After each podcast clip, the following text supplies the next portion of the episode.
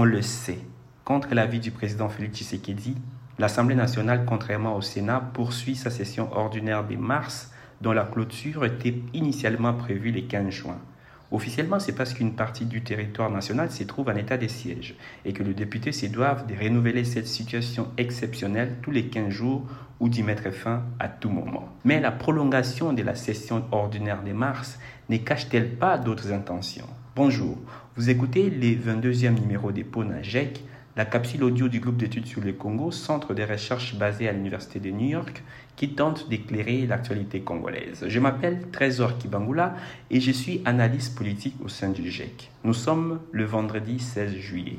Cela fait presque un mois, jour pour jour, que l'Assemblée nationale joue les prolongations après avoir refusé de voter la loi d'habilitation, privant ainsi le chef de l'État de la possibilité de renouveler seul, comme il le souhaitait, l'état des sièges dans les provinces du Nord Kivu et de l'Itourie. Mais en réalité, cette fin retardée de la session ne va pas desservir le chef de l'État. Au contraire, elle lui permettra de pousser son avantage. Ce sera le temps, par exemple, de confirmer la mainmise de l'Union sacrée de la nation, coalition au pouvoir, sur la Commission électorale nationale indépendante. Et le ton est donné. Il faut le faire vite, très vite. La nouvelle loi sur la CENI, décriée notamment à cause de la politisation accentuée de l'organe électoral et du déséquilibre dans sa composition, a été promulguée le 3 juillet. Le bureau de l'Assemblée nationale dit attendre les noms des animateurs proposés pour la CENI par chaque composante, majorité, opposition et société civile, au plus tard le 28 juillet.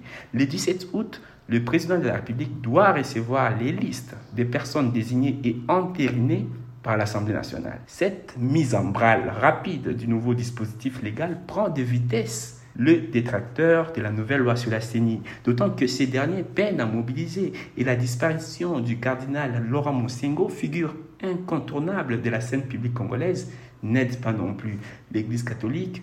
Une des principales composantes devant désigner les prochains présidents de la CENI ne pourra pas s'impliquer pleinement avant les obsèques du feu cardinal. En tout cas, pour l'instant, Contrairement à 2015, aucune manifestation de protestation d'envergure n'a eu lieu. Des appels se multiplient par ailleurs dans ces sens, mais des acteurs politiques, eux de la société civile, ne semblent pas encore accorder leur violence sur la stratégie à mettre en place. Félix Tshisekedi, lui, n'attend pas. Les chefs de l'État avancent ses pions et s'imposent encore plus dans les institutions du pays, sans doute pour s'assurer une victoire en 2023 d'ailleurs, il ne s'en cache pas. La prolongation de cette session de mars sert aussi des moyens de pression pour les députés afin de faire avancer certains dossiers en leur faveur. Comment partir en vacances et laisser les commandes du pays à l'exécutif alors qu'il a promis du chef de l'État d'une dotation financière pour chaque député qui rentre dans sa circonscription n'est pas encore satisfaite, s'interrogent certains élus. D'autres disent attendre d'en savoir un peu plus sur des jeeps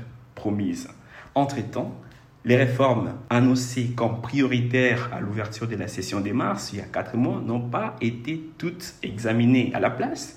Derrière les portes closes des bureaux du Palais du Peuple, députés pro-Tshisekedi et députés pro-Kabila se disputaient encore le contrôle des commissions permanentes de l'Assemblée nationale. Pour ceux qui attendaient les débats sur la révision de certaines dispositions de la Constitution, sur la modification de la loi électorale en vigueur ou sur des projets de loi de réformes structurelles, économiques ou sociales venant du gouvernement, il faudra repasser. Au Congo, à l'instar de l'année de l'action annoncée en 2020 par le président Tshisekedi, le temps des réformes proclamées en mars 2021 par Christophe Mbosso, président de l'Assemblée nationale, s'est fait toujours attendre. Prolongation de la session ordinaire ou pas.